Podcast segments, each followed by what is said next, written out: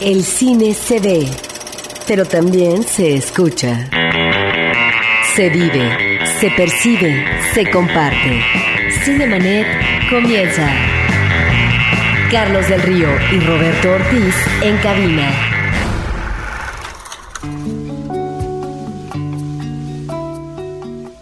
Sean ustedes bienvenidos, yo soy Carlos del Río. Roberto Ortiz, ¿cómo estás? Pues eh, con el gusto de platicar con nuestros escuchas, Carlos. Vamos a hablar de mucho cine, de cine de estrenos, también de cartelera alternativa y por supuesto de algunas de las películas que comienzan a ser nominadas para los premios importantes en Estados Unidos. Si bien el panorama internacional y global nos han anticipado ya no será del todo positivo en este 2009, bueno, habrá que ver por nuestra parte como cinéfilos las cosas buenas que nos depara, sobre todo este inicio del año, que ya lo platicaremos más adelante, pero vienen cosas muy, muy interesantes, además de cineastas a quienes ya conocemos y a quienes ya apreciamos. Roberto, también yo quiero invitar a nuestro público a que visiten nuestro portal www.cinemanet.com.mx, ya que allí tenemos a disposición de todos los programas que hacemos en Horizonte en versión de podcast. Así que ustedes podrán revisar los programas anteriores como el pasado, por ejemplo, que afortunadamente tuvo muy buenos comentarios a propósito de los comentarios que hacíamos de la dimensión desconocida de Twilight Zone. Así que bueno, pues es una de las cosas que ustedes pueden hacer a través de su computadora. Roberto Ortiz, nosotros por lo pronto empezamos con esto. Butaca, lo mejor de la otra cartelera. Muy bien, Roberto Ortiz, ¿qué nos depara la cartelera alternativa? Mira, creo que podemos mencionar dos actividades importantes. Normalmente diciembre, enero son meses eh, flojos, a veces eh, no tan nutridos, por lo que se refiere a eh, la cartelera alternativa, institucional, cultural, pero creo que encontramos dos actividades importantes. por un lado, en el caso de la Filmoteca de la UNAM y en el Salón Cinematográfico Fósforo, Carlos, que está ubicado en el centro histórico, pues un ciclo dedicado a Werner Herzog. Este es uno de los directores que desde los años 60 integran esta camada generacional de lo que se denominó el nuevo cine alemán. Y Herzog realmente es un uh, personaje peculiar, es un hombre que a partir de sus experiencias uh, de viajes, uh, una situación también adolescente donde rompe con lo que es su realidad presente para tratar de incursionar en aventuras, en viajes, etcétera. Realmente esto eh, lo va a nutrir y le va a permitir introducir toda una serie de personajes, diríamos que están en el límite, en el perfil de lo extraordinario. Es un director que en cuanto a los escenarios naturales, Carlos, lo mismo te filma en el desierto de Sahara, ¿no? En donde encontramos eh, películas formidables eh, en el manejo visual como Fata Morgana, que en un mar turbulento o eh, también en un volcán o en las selvas amazónicas de Sudamérica, como sucede en la película Aguirre, la ira de Dios o Fitzcarraldo. Es un director que maneja estas aventuras que tienen que ver con la vida, pero también yo creo eh, con la cercanía con la muerte. Ahí es donde encontramos estos personajes que tienen que ver con eh, la afiliación histórica, en el caso del conquistador Aguirre, Lope de Aguirre, en la película Aguirre, la ira de Dios, o eh, encontramos también este interés por ubicar personajes enigmáticos, personajes diríamos que están fuera de lo convencional o de la, de la llamada normalidad, Carlos. Tan solo habría que considerar lo que es el enigma de Caspar Hauser, con un ser que vivió, que estuvo durante más de 30 años en encierro y que no tenía comunicación verbal, por lo tanto, con la gente, y de repente sale al exterior con un mensaje y encontramos entonces esta dificultad de poder relacionarse con el mundo. Bueno, ahí están personajes también como Nosferatu, que se viene cierto nos remite a la obra clásica de Murnau, porque considera a Herzog que es eh, Murnau el más grande director que ha habido en todos los tiempos, pues estos personajes que finalmente tienen también, creo yo, Carlos, un sino trágico, apocalíptico. Y bueno, en, ¿cómo olvidarnos de los enanos? Empezaron desde pequeños, Carlos, donde todos los personajes son actores enanos, ¿sí? De tal manera que ahí está esta obsesión también por parte de Herzog por el paisaje, por lo visual, por este manejo, este entorno magnificente y en medio lo que es el drama, la tragedia de la condición humana. Son grandes aventuras las que encontramos en su cine, en sus personajes y creo que entonces, Carlos, es una buena oportunidad para poder revisitar a este gran director alemán a principios de año. Este ciclo se está llevando a cabo en el Salón Cinematográfico Fósforo, que está ubicado en el centro histórico de nuestra Ciudad de México. San Ildefonso número 43 es la dirección San Ildefonso número 43. Y creo que es importante, Roberto, reiterar al público que las funciones del Salón Cinematográfico Fósforo son de lunes a viernes a la 1 y a las 5 de la tarde. Si quieren mayor información y checar con detalle la programación, pueden hacerlo visitando www filmoteca.unam.mx www.filmoteca.unam.mx Y también tenemos eh, el Festival de Festivales, Carlos, por parte de la Cineteca Nacional, que yo creo que es eh, un banquete que puede encontrar el espectador en cuanto a selección de documentales que fueron producidos por Francia fueron documentales que se realizaron en diferentes partes del mundo, de diferentes temáticas, diferentes realidades, y que estuvieron en algunos de los eh, concursos de documental más importantes eh, de Francia, pero también en otras partes del mundo. Creo que es una magnífica oportunidad para ver. A mí me ha tocado ver dos que tres documentales, entre ellos eh, Rafa, Crónicas de una ciudad en la franja de Gaza, un documental de 2006, Carlos. Fíjate de qué actualidad a propósito de la invasión actual por parte de Israel en esta zona, en esta franja de Gaza, pues aquí este documental nos remite, Carlos, pues eh, a lo que fue la vivencia por parte de la población de esta zona eh, después de que Israel se retira de la invasión que hace em, allá por 2004-2005. De tal manera que encontramos ahí varias problemáticas. Por un lado, Carlos, lo que fue a partir después de esta incursión por parte de Israel en, la franja de Gaza, eh, lo que se dio de una manera muy digamos, uh, fehaciente el tráfico de las armas, eh, Carlos, que no solamente servirían como manejo de defensa a propósito de esta situación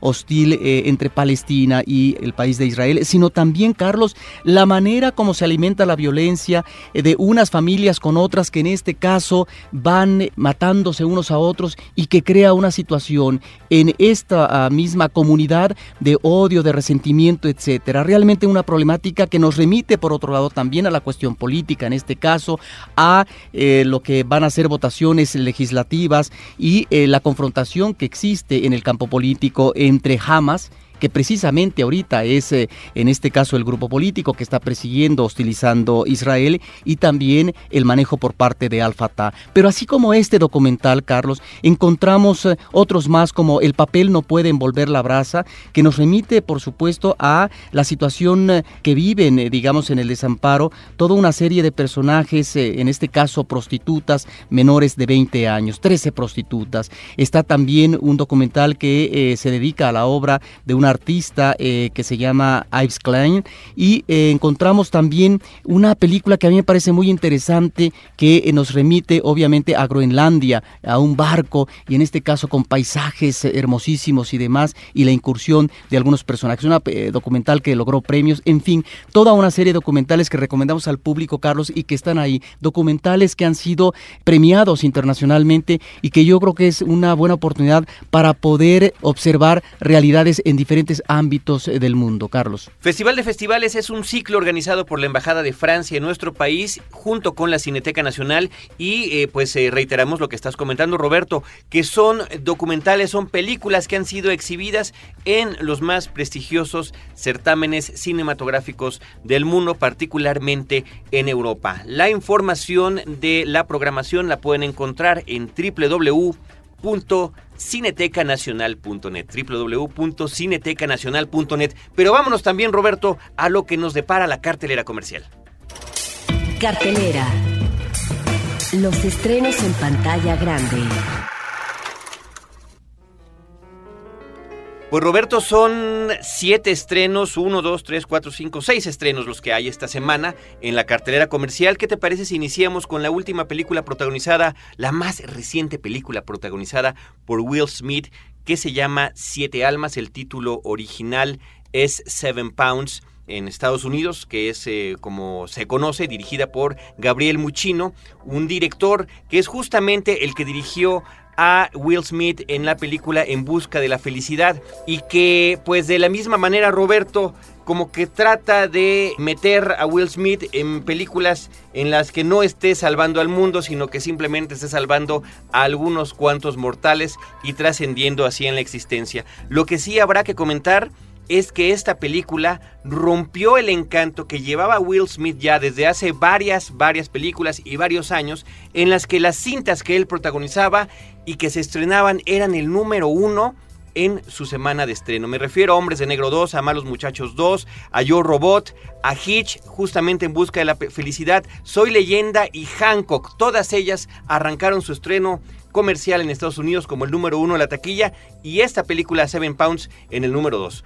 Roberto Ortiz también se estrena una película protagonizada por Richard Gere que se llama Desaparecidas. Mira, Desaparecidas es eh, una película de un director interesante, Andrew Liu.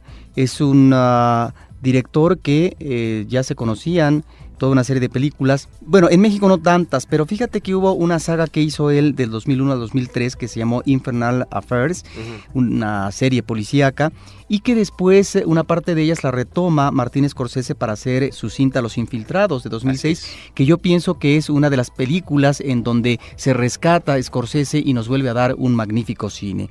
Bueno, aquí nos está eh, en la película Desaparecida el director remitiendo pues a una realidad, porque en principio eh, maneja datos cuando la película arranca, de que en Estados Unidos existen alrededor de 500 mil delincuentes, Carlos, proclives a lo que son los acosos sexuales, las violaciones de adolescentes y de jóvenes.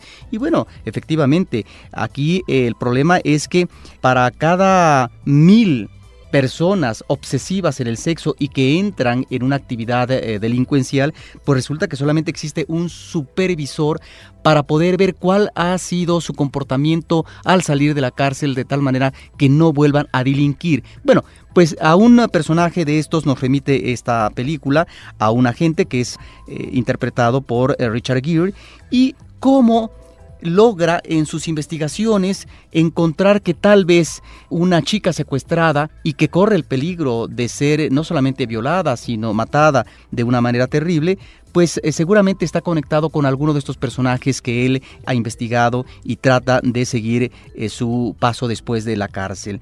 Y mira, aquí es donde encontramos, eh, creo yo, una trama interesante, Carlos, que creo que a veces no funciona del todo bien. Hay, digamos, cambios en lo que es el desarrollo de la historia que pueden ser sorpresivos para el espectador, pero yo creo que lo más interesante de este cineasta, en esta película específicamente, es el manejo de lo visual.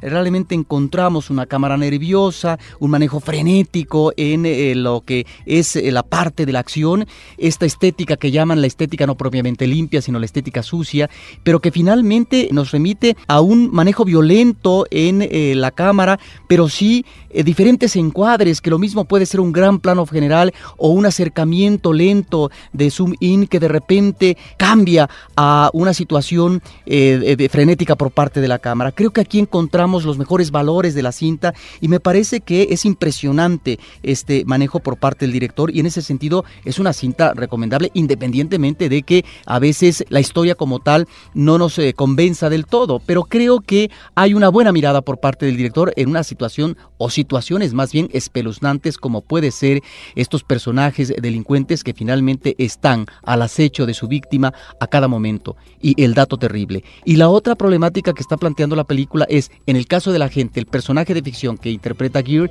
es hasta qué punto el hecho de que yo esté persiguiendo a un monstruo no me convierte en el mismo monstruo, es decir, verme en ese mismo espejo, hasta qué punto el abismo que yo veo de repente se traduce en el abismo que me ve a mí y que por lo tanto me puedo convertir en ese ser espantoso que finalmente estoy persiguiendo y tratando de controlar en términos de la legalidad. Desaparecidas es una película del 2007, el título original es The Flock y eh, la protagonizan Richard Gere y Claire Danes, es la película que nos acaba de comentar Roberto Ortiz. Roberto también se estrenó una cinta que, caray, llevaba ya muchísimo tiempo literalmente enlatada, una película producida por Reese Witherspoon en el año del 2006, coproducida entre Estados Unidos y el Reino Unido, filmada en Inglaterra, que se llama Penélope. Aquí le pusieron Penélope, una chica diferente. Y si bien la película es irregular y fallido un poco en lo que se refiere sobre todo en la narrativa, me parece que es una, una cinta muy interesante, Roberto.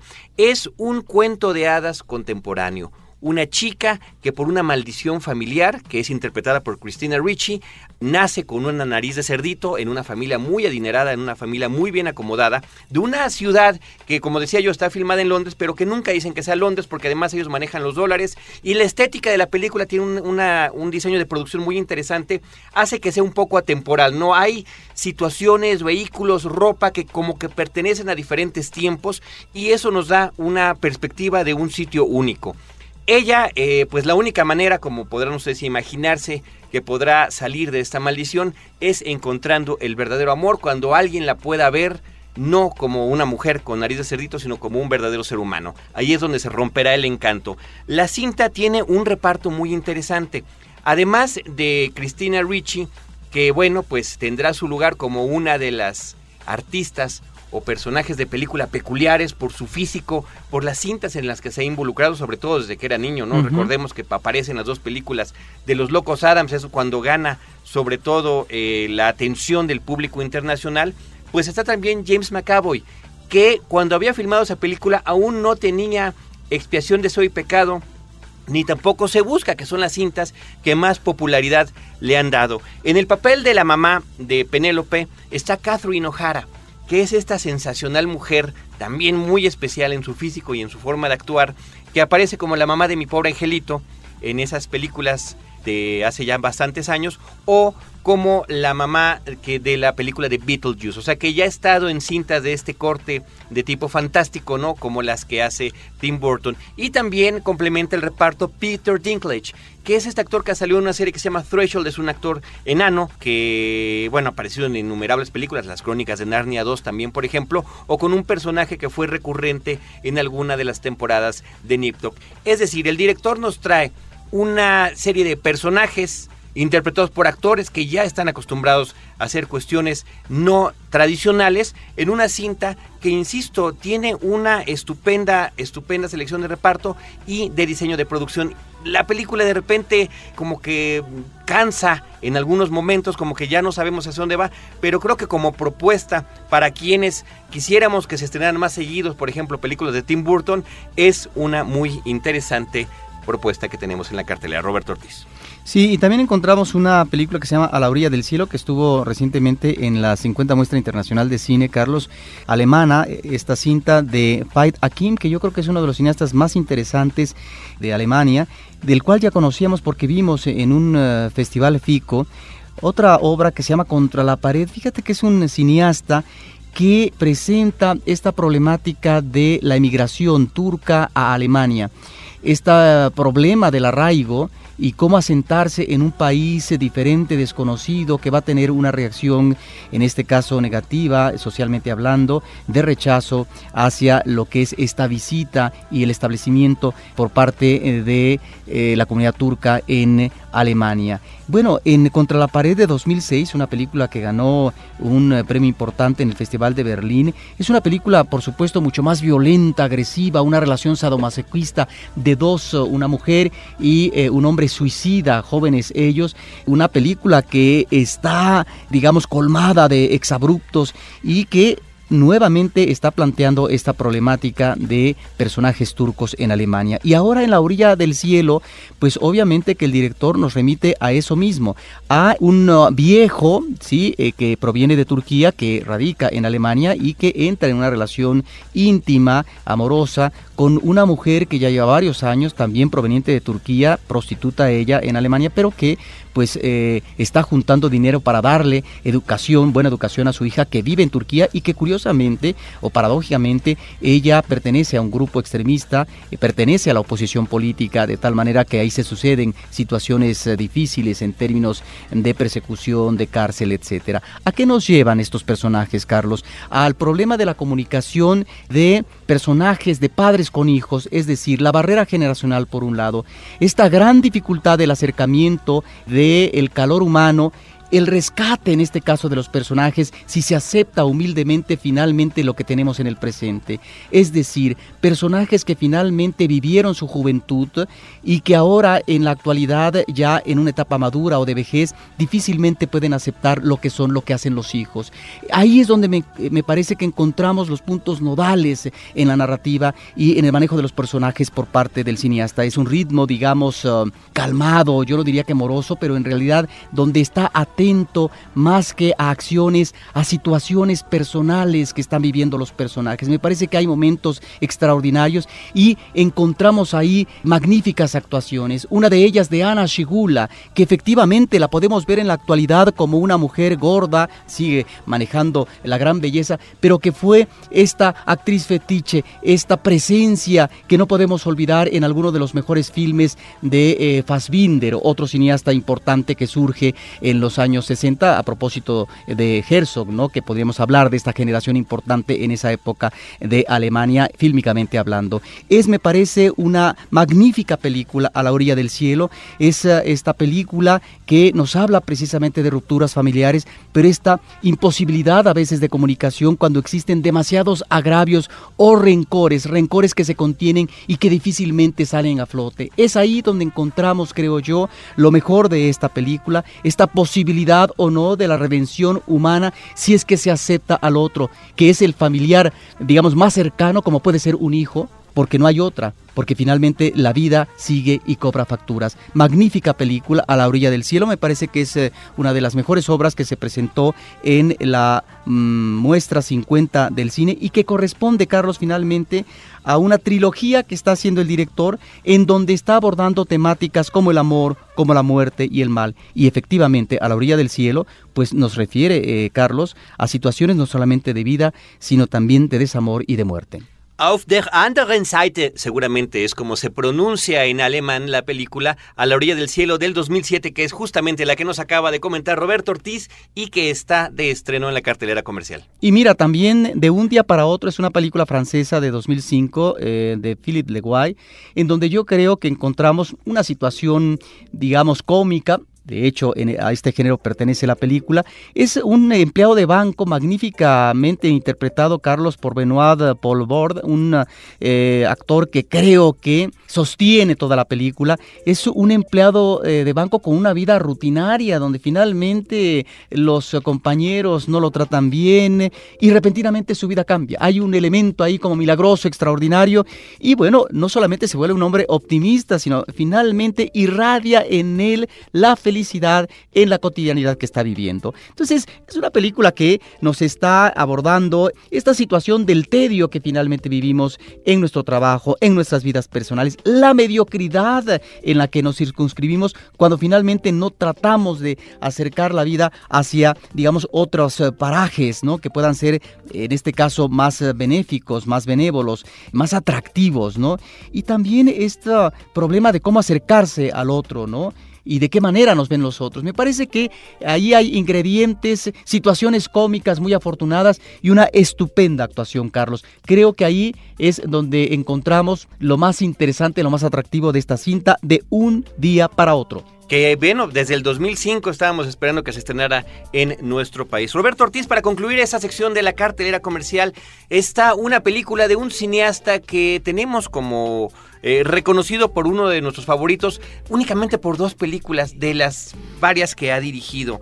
Se trata de Guy Ritchie, que en el año del 98 dirigió Juegos Trampas y Dos Armas Humeantes, Lock, Stock and Two Smoking Barrels, y después en el 2000 Snatch, que aquí se llamó Cerdos y Diamantes. Roberto Ortiz, desde el 2000 hasta ahora, bueno, fue el 2008 cuando se produjo y se estrenó internacionalmente, a nosotros nos está llegando en inicios del 2009, que puede regresar con una película que cuenta con características similares a estas cintas anteriores. ¿A qué me refiero? A una velocidad para contar sus historias, a una multitud de personajes, a historias de seres que se encuentran involucrados con el crimen organizado, particularmente en Londres. Si bien las dos películas anteriores que estoy mencionando en su momento, por supuesto, nos llamaron la atención porque eran absolutamente novedosas y, eh, su, su estilo de edición y narrativa era como si fuera de un videoclip, bueno, poco aporta, eso habrá que decirlo y habrá que confesarlo, poco aporta esta nueva película que se llama Rock and Rolla, que es la que se está estrenando esta semana. Pero al mismo tiempo, Roberto, yo creo que lo que es de destacar es que continúa él con este mismo estilo. Y si bien sus personajes, sus delincuentes han evolucionado en el mundo de, de Lampa, porque estamos hablando que en la primera cinta, en Lock, Stock and Two Smoking Barrels, eran prestamistas, usureros. En la película de Snatch, en Cerdos y Diamantes, se trataba de las peleas y las apuestas clandestinas, de los robos de las piedras preciosas. Bueno, ahora se trata ya más bien de algunos criminales de cuello blanco, gente que se dedica a la especulación y al monopolio en los bienes raíces y por supuesto su vinculación con millonarios de otros países, en este caso de Rusia, parece que tiene una obsesión en particular con los rusos en, Inglaterra, que eh, se ven involucrados en una serie de enredos que quienes ya han visto esas cintas anteriores sabrán de qué se trata. Por supuesto, todo esto además viene muy bien aderezado con la gran selección musical que él hace, utiliza música de diferentes décadas, lo ha hecho en las películas anteriores, así que creo que eh, al final sorprende y no sorprende. Yo estaba viendo la película y la primera mitad dije, caray, es un poco de lo mismo, quizá con un menor ritmo, pero cuando acabó la cinta estaba yo perfectamente enamorado de sus historias, de sus personajes, que son unos verdaderos patanes, pero que son extraordinariamente divertidos y que tienen unos diálogos increíbles y que de verdad nos hacen sacar una muy buena carcajada. Habrá que destacar que en esta ocasión entre los miembros del reparto está Jared Butler, que es el que salió en la película de 300, y una participación muy interesante de uno de los personajes principales que apareció Roberto en la película de Red de Mentiras. La película de Scott. La película de Ridley Scott, que se llama el actor Mark Strong. En aquel entonces salía como un líder del área criminal de uno de los países y ahora aparece como el segundo de uno de los principales zampones de la ciudad. En fin, Sandy Newton también está estupenda en la película Mujer Hermosa, que salió en una de las películas de Misión Imposible. Es una de las personas que también aparecen en la película. En fin, un reparto muy bien armado. Tom Wilkinson es justamente este, este gángster. Así que, insisto, quienes ya conocen esas películas de Guy Ritchie, pues será como un alivio descubrir que pese a todos sus asuntos que haya tenido con Madonna, buenos y malos, pues bueno, el señor sigue haciendo cine y esperamos que siga en esta trayectoria. Roberto Ortiz, vamos a hacer un pequeño corte, nos vamos con música. Vamos a escuchar justamente música de la película Rock and Rolla. Rock and Rolla, por cierto, se escribe rock and rolla y eh, significa rock and rollero. Es una forma de slang de decir rock and rollero, rock and roller, que es como debe decirse, dice rock and rolla. Y le deberíamos de poner un apóstrofe al final. Esta rola que vamos a escuchar se llama I Am a Man y la interpreta Black Strobe de Rock and Rolla.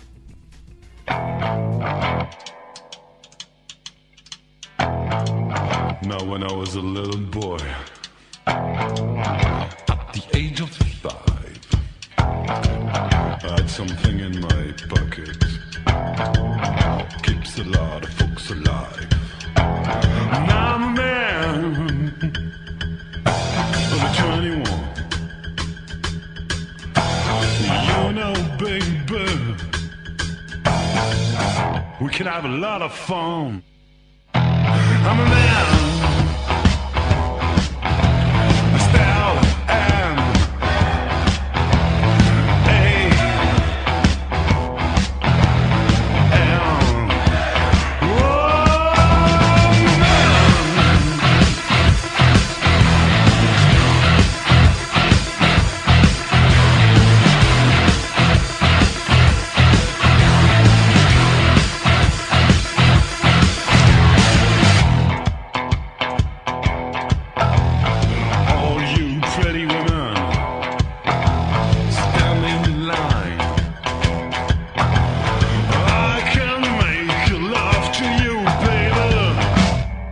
hour's time.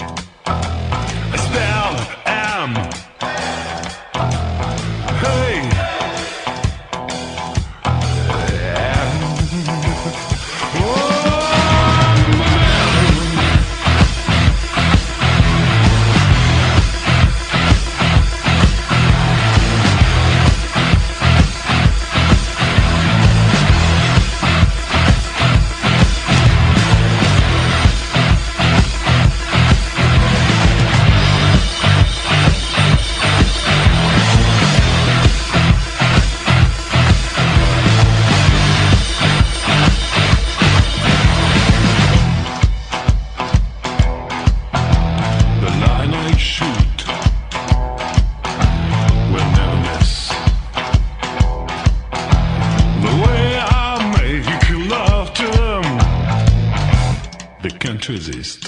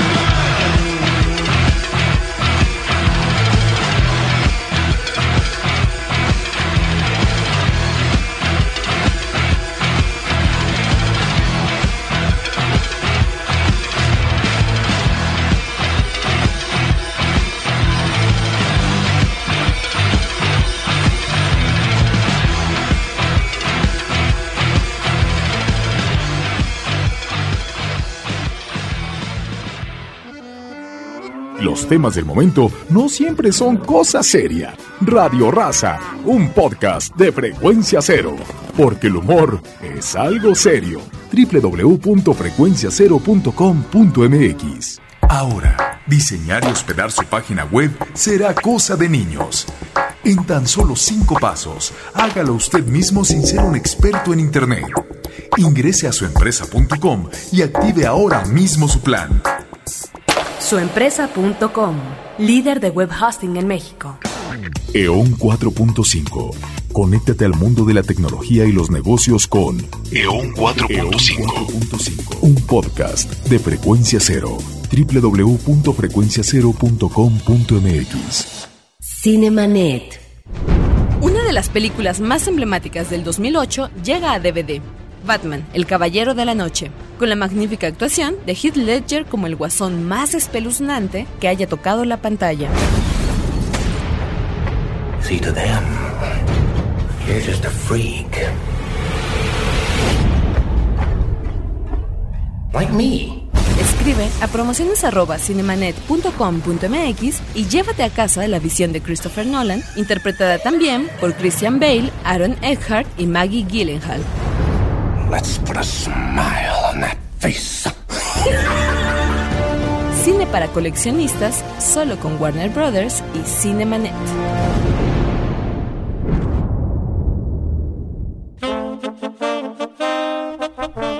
Pues justamente después de este intermedio, Cinemanet continúa y vamos a platicar, Roberto, en un momento más de lo que nos depara cinematográficamente el 2009, sobre todo este inicio del 2009, y a propósito de lo que pues eh, globalmente se conoce como la época de premios a la cinematografía, particularmente la de Hollywood, ¿no?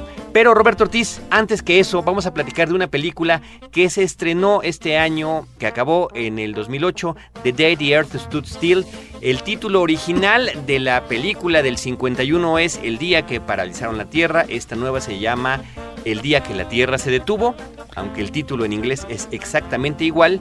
Y pues hemos preparado una cápsula de la cinta original. En realidad, más que hablar, vamos a escuchar lo que nos dice la cápsula, Carlos. Este es un clásico, eh, esta película, El día que paralizaron la Tierra, del 51, de Robert Wise. Que es un director que incursionó en más de un género, pero en el caso de la ciencia ficción de una manera contundente. Yo creo que esta película, El día que paralizaron la Tierra, aborda en su momento una problemática muy, muy eh, preocupante para la humanidad en eh, el clima de la Guerra Fría, que es el manejo de la energía nuclear. Y bueno, esta cinta dio pie para que recientemente, el año pasado, todavía sobrevive en enero esta película, El día que la Tierra se detuvo, que la verdad, si bien es cierto que es eh, tal cual, o digamos eh, un remake de la cinta clásica de Wise, pues es una película en principio con un actor que realmente no convence en los últimos años como Keanu Reeves, eh, con un rostro desabrido, desangelado, etcétera. Una película muy desafortunada y por lo tanto habría que irse uno a los clásicos. Escuchemos esto, Carlos. Vamos a escucharlo, pero antes, sin decirles que esta película de la que vamos a escuchar, del 51, está considerada en muchas listas de películas de ciencia ficción como una de las más importantes de la historia. En 1951, Robert Wise realizó El día que paralizaron la Tierra, uno de los clásicos de la ciencia ficción. A large object traveling at supersonic speed is headed over the North Atlantic toward the east coast of the United States. En la ciudad de Washington desciende un platillo volador del que emerge el extraterrestre Clatú, acompañado de un robot de fuerza superior a la tecnología bélica humana. El propósito del viaje es de advertencia. O los humanos frenan el uso de la tecnología nuclear con fines de destrucción masiva, o el planeta Tierra será aniquilado para asegurar el equilibrio interestelar que va más allá del destino de un solo planeta. I came here to give you these facts. But if you threaten to extend your violence, this earth of yours will be reduced to a burned out cinder. Si bien el propósito de Clatú es reunirse con los científicos más relevantes de la Tierra, inmediatamente es herido, aislado e interrogado por el gobierno estadounidense. Los diversos medios de comunicación, más que informar, atizan el conflicto y fomentan la paranoia. We bring you this special radio television broadcast in order to give you the very latest information on an amazing phenomenon the arrival of a space ship in Washington. The Army has taken every precaution. A pocos años de las explosiones de Hiroshima y Nagasaki, en plena Guerra Fría, muy cerca de la conflictiva instalación de ojivas nucleares en Cuba por parte de la Unión Soviética, y en una época en la que Estados Unidos realizaba ensayos con la bomba nuclear, Robert Wise planteó un alegato pacifista que algunos interpretaron como anticomunista, mientras que la nave espacial podría simbolizar la invasión del otro a las fronteras del mundo libre capitalista. El día que paralizaron la Tierra, se convirtió en uno de los relatos más conmovedores acerca de la rapacidad humana movida por intereses geopolíticos, donde la ciencia y la tecnología se usan para el sometimiento bélico y no para la convivencia pacífica. Sin apelar exclusivamente al manejo de los efectos especiales, Wise se interesó por dar fuerza narrativa a una historia con momentos de gravedad que excluyen la solemnidad. Basta considerar la visita de Clatú al Capitolio, la parálisis general de energía por unos cuantos minutos como advertencia final a los humanos y la visita de Patricia Neal a la nave extraterrestre. There's no limit to what he could do. ¿Será finalmente una mujer el vehículo de la razón y la sensatez para que los científicos del mundo, y no los políticos, encuentren una salida favorable al estado de emergencia mundial vivido por la intolerancia humana?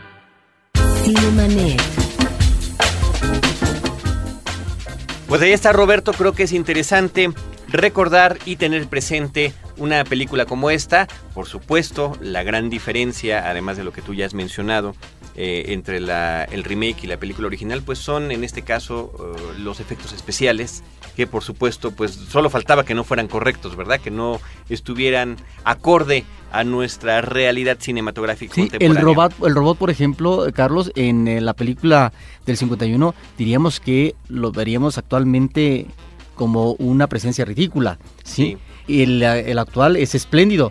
Que- pero, Son las además, eh, diferencias. pero además está basado en el diseño del original, Claro. que son esas cosas que, bueno, pues se terminan de agraciar. Ahora sí, Roberto, vámonos con esto. Reciente. Noticias en Cinemanet.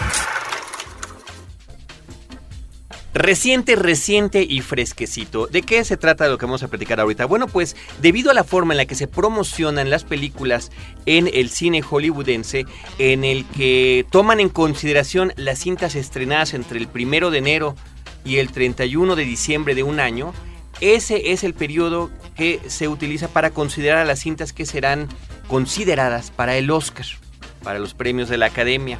Y por estrategia, las distribuidoras estrenan las películas que consideran pueden ser contendientes, principalmente en los últimos meses del año. ¿Esto qué significa? Que cintas que ya se estrenaron en Estados Unidos y que ya fueron bien recibidas, particularmente por la crítica, no necesariamente por el público, apenas se van a estrenar en nuestro país, en el resto de Latinoamérica y seguramente también en la península ibérica. Así que Roberto Ortiz, para nosotros eso es una buena noticia porque significa que en el transcurso de enero, febrero y marzo estaremos viendo en nuestra cartelera comercial de lo mejorcito que se produjo el año pasado en los Estados Unidos. Platicábamos al inicio del programa que muchas de estas películas son además de directores que han sido consagrados anteriormente con distintos premios y distintos reconocimientos. Podemos hablar de Ron Howard, por ejemplo, que se ha ganado ya el Oscar como mejor director, y, pero que al final es un cineasta muy irregular es un cineasta muy irregular. Recordemos que además tiene una historia fantástica este señor. Él fue actor infantil de cine y de televisión y finalmente termina convirtiendo esto en una carrera como director cinematográfico. Un hombre que además le interesan mucho las películas de época y en este caso nos trae una cinta muy interesante que se llama Frost Nixon, que trata sobre la entrevista que eh, durante la década de los 70 un eh, británico, un reportero británico llamado David Frost, le hace al entonces ya expresidente Richard Nixon. Nixon quería aprovechar esta oportunidad para, pues de alguna manera, digo, ya había sido liberado de todo cargo criminal por el presidente que le siguió pero quería limpiar su imagen aprovechando una entrevista con un periodista que no necesariamente estaba especializado en temas políticos. Te estás refiriendo a Watergate. Sí, por supuesto, al caso de Watergate, a todo lo que consiguió, ya, pero después a todo lo que salió de podredumbre que había en, en la Casa Blanca en el manejo de Nixon. Vaya, uno de los peores presidentes que ha tenido ese país es el que finalmente ha dado muy interesantes películas. Recordemos que está eh, Todos los hombres del presidente del 1976 de Pácula con eh, Robert Redford y Dustin Hoffman, que justamente narra la historia de los reporteros que a partir del caso de Watergate empiezan a escarbar y a seguir la pista de lo que estaba detrás de ese incidente. Una película que volvimos a recordar recientemente, Carlos, porque un personaje que no aparece ahí en la película, pero que va a ser un informante que es Garganta Profunda, murió recientemente apenas eh, en las postrimerías de 2008. Del 2008, así es. Y la otra película interesante basada en Nixon es justamente Nixon de Oliver Stone, que interpretó Anthony Hopkins en aquella ocasión. Ahora llega esta cinta de Frost Nixon, que verdaderamente Roberto, aunque únicamente aborda este caso en particular de lo previo y durante las sesiones de la entrevista, porque fueron cuatro sesiones de más de una hora de duración, pues bueno, resulta interesantísimo. Bueno, es muy importante, Carlos, ¿por qué? Porque si bien es cierto que cuando él es presidente en gestiones todavía eh, Nixon, él hasta el último día, cuando finalmente renuncia y se va de la Casa Blanca, él no admitió su culpabilidad en el caso Watergate. Y en esta entrevista, de ahí la habilidad, en este caso del entrevistador, logra sacarle una declaración de que finalmente él asumía la culpabilidad. Asumía finalmente una intencionalidad en esto que finalmente se convirtió en una situación eh, lamentable, embarazosa y que dio muy mala imagen a la figura presidencial.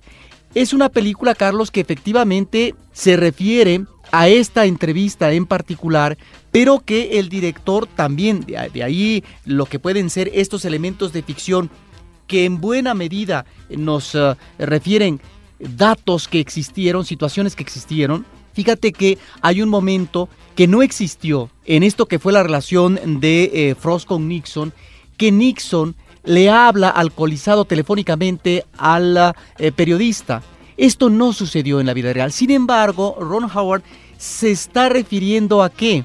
A situaciones que realmente eh, pasaron. Es decir, Nixon alcoholizado repentinamente hablaba telefónicamente con algunos de sus amigos ¿no? sobre ciertas cuestiones y demás, lo cual nos está refiriendo pues eh, una figura política en el ocaso, en la soledad y que necesita fehacientemente esta comunicación en un digamos momento de gravedad como puede ser el alcohol. Ahora, este, sí, esto es, vaya, es una de las cintas interesantes que vienen Frost Nixon. Habrá que mencionar que el domingo 11 de enero del 2009 se llevarán a cabo la entrega de los Globos de Oro, que son los premios que la prensa internacional otorga a lo mejor de la televisión y de la cinematografía en Estados Unidos. En este caso, por ejemplo, Frost Nixon está nominada para mejor director para Ron Howard, para mejor película, para mejor música original y para mejor actuación por parte de Frank Langella que es el que interpreta estupendamente bien a Nixon, además de que hay una nominación como mejor guion. Roberto Ortiz, otra de las películas que vienen interesantes en este inicio del año será la película Luchador o El Luchador, no sé cómo le vayan a poner aquí en México, The Wrestler es el título original del director Darren Aronofsky, el director de Pi, El Orden del Caos y el director de Requiem por un sueño. Es una película que trata sobre un, luchador, un hombre que se dedica a la lucha libre, que es interpretado de manera estupenda por Mickey Rourke.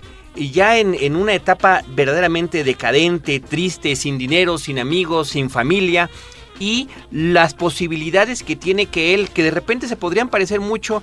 Estaba yo viendo la película y me, me, parecía muy semejante a lo que pasaba en The Shawshank Redemption, que los personajes que salen de la cárcel después de muchos años de, de, estar en cautiverio no se encuentran, eh, no encuentran su lugar ya en el mundo normal y en los empleos convencionales. Bueno, lo mismo a este hombre que fue una figura eh, de, de, la lucha libre en los ochentas, pero que no ha sabido hacer nada más que eso y que sigue luchando eh, con el apoyo de algunos de los compañeros, pues no encuentra, no encuentra su lugar.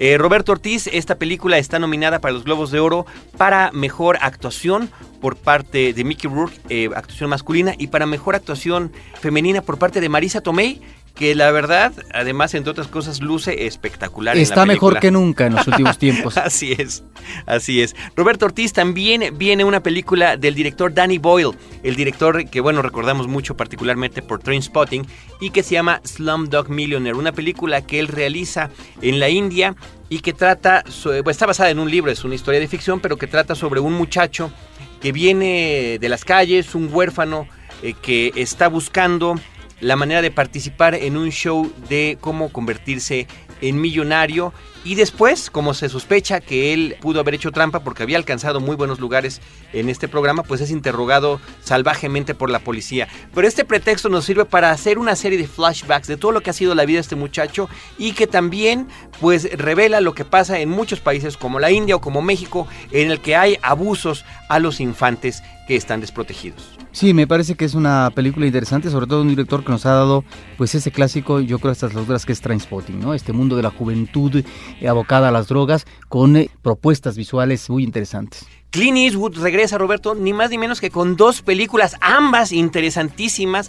Clint Eastwood como director y como actor en una de ellas. Eh, por un lado está la película de Gran Torino, donde él interpreta a un hombre, a un veterano de, de la guerra, que vive en un lugar en Estados Unidos, donde ya en, en, su localidad empiezan a llegar muchísimos inmigrantes de diferente tipo, entre ellos asiáticos, con los que al principio tiene una muy mala relación, pero con las que termina pudiendo identificarse mucho mejor que con su familia. El Gran Torino hace la referencia al coche que él tiene, un coche de los 70 Recordemos que el Gran Torino era, por ejemplo, el coche que utilizaba en Starsky Hodge en sus persecuciones televisivas. Y creo que es una película, si bien sencilla, definitivamente muy, muy enternecedora. Sí, y bueno, también está otra película, Carlos uh, Changeling, una historia que está basada en un caso real, desgarrador, es 1928, Los Ángeles, una mujer que es supervisora en una central telefónica deja a su hijo en la casa, cuando regresa no está. A su hijo lo han secuestrado. Llama a la policía y después de un tiempo resulta que la policía, con un gran aparato mediático, le entrega a un niño que no es su hijo. ¿De qué trata entonces la película? Es la lucha de esta mujer enfrentarse al sistema, en este caso a una institución como la policía muy corrompida, impune en esa época, para tratar de saber el paradero de su hijo, porque le han entregado a un niño además aleccionado diciendo que ella es su madre y que él es su hijo. Un caso de la vida real, me parece que la película es... Eh, tremebunda, es una cinta en donde hay por parte eh, del director un manejo muy reposado en su narrativa, pero también una afortunada recreación de época. Y hay que destacar la actuación de Angelina Jolie, que está en un perfil diferente, pero que tiene una actuación convincente, Carlos. Pues ahí está lo que viene de Clint Eastwood este año. Angelina Jolie efectivamente está inclusive nominada al Globo de Oro por esta película y Clint Eastwood está nominada por esta y por eh, Gran Torino también para mejor canción original. En ambas películas él actúa también como compositor. Roberto Ortiz viene de David Fincher, el director de Seven, el curioso caso de Benjamin Button, The Curious Case of Benjamin Button, que es interpretado por eh, Brad Pitt y que lo acompaña Kate Blanchett en la película. David Fincher se reencuentra con Brad Pitt actualmente porque aparte de Seven también eh, lo escogió para la película El Club de la Pelea, dos magníficas obras eh, de Fincher y ahora en el curioso caso de Benjamin Button es una película que además ya tenía muchos años en tratarse de llevarse a la pantalla Spielberg mismo persiguió este proyecto, bueno, finalmente cuaja y nos remite a una situación de un cuento de Scott Fitzgerald Carlos que tiene que ver con un niño que nace siendo un viejo, un anciano, y que conforme pasa el tiempo es eh, la transición, no como en la vida real, no como en la evolución natural del ser humano, niño, adolescente, adulto, viejo, ahora es de la vejez a la madurez, a la juventud, a la infancia y finalmente a lo que es un niño que es prácticamente un bebé. Es una película, diría yo, Roberto, de tipo corte épico. Finalmente es una película de época. Es una película que nos narra toda la vida de este hombre. Lo hacen en tres horas. Y por este esfuerzo, David Fincher está siendo nominado al Globo de Oro como mejor director, como mejor película, como mejor música. Brad Pitt como mejor actor y como mejor guion, Eric Roth y Robin Switchcourt. La película es una reflexión, Carlos, sobre esta imposibilidad de asir, de capturar el tiempo. El tiempo pasa y finalmente la vida también. Y existen entonces estas contradicciones del ser humano de no poder manejar debidamente sus etapas. Realmente me parece que es una película interesante que creo que pierde en cuanto al manejo anecdótico, pero finalmente es una historia, yo creo que al final, Carlos, muy triste. Roberto Ortiz, rápidamente mencionaremos un par de películas más que nos esperan este inicio del año. Una es de Gus Van Sant, un director también consagrado, es la película Milk. Y aquí eh, la actuación de Sean Penn le ha conseguido también una nominación para el Globo de Oro y está por parte de Sam Mendes de Belleza Americana una cinta que se llama Revolutionary Road, una película que vuelve a poner juntos a Leonardo DiCaprio y a Kate Winslet como protagónicos desde que lo habían hecho en la película de Titanic y ambos por esta cinta están obteniendo la nominación al Globo de Oro como actores, la película como mejor película y el director Sam Mendes también. Mira, al igual que Frost Nixon, eh, que Changeling, la película de Gus Van Sant, Milk, nos remite a personajes reales. En este caso, en los 70, así eh, se llamaba Milk, un hombre que incursiona en lo que va a ser la gestión de la alcaldía en Los Ángeles en los años 70 y que reivindica, siendo él un homosexual, lo que van a ser los derechos para los homosexuales en una etapa muy difícil de intolerancia social, Carlos, y me parece que la actuación de Champagne es realmente una actuación que hay que elogiar. Pues ahí estaremos muy pendientes por lo pronto lo que pasa en los Globos de Oro, pero sobre todo para poder compartir con, con, el público, porque eso es lo que nos gusta a nosotros, compartir la experiencia cinematográfica de los estrenos de Frost Nixon, de Wrestler, el luchador, de Slumdog Millionaire, de Gran Torino, de Changeling, del curioso caso de Benjamin Button, de Milk y de Revolutionary Road. Insistimos, cintas que están muy bien recomendadas por, no nada más por Globos de Oro, sino también por la, los sindicatos de actores, de productores, de directores y de escritores en Hollywood que están dando sus principales reconocimientos. Y con esa nota, Roberto, nosotros nos tenemos que despedir, no sin antes recordarle por favor al público que puede recuperar, escuchar o tomar como referencia los episodios anteriores de Cinemanet en el formato de podcast en www.cinemanet.com.mx. Por nuestra parte queremos agradecer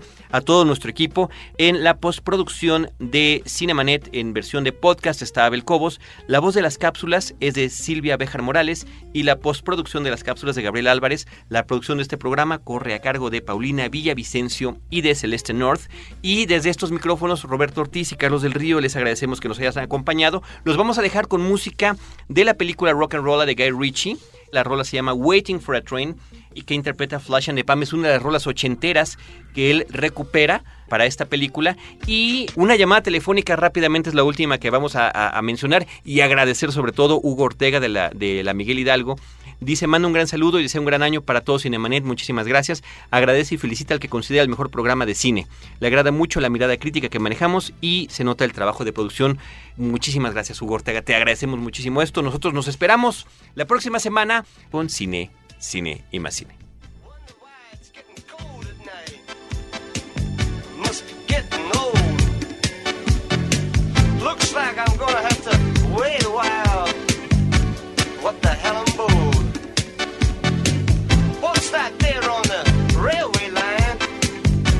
like my old brown shoe. It ain't mine, mister. How's that for last? Not even I.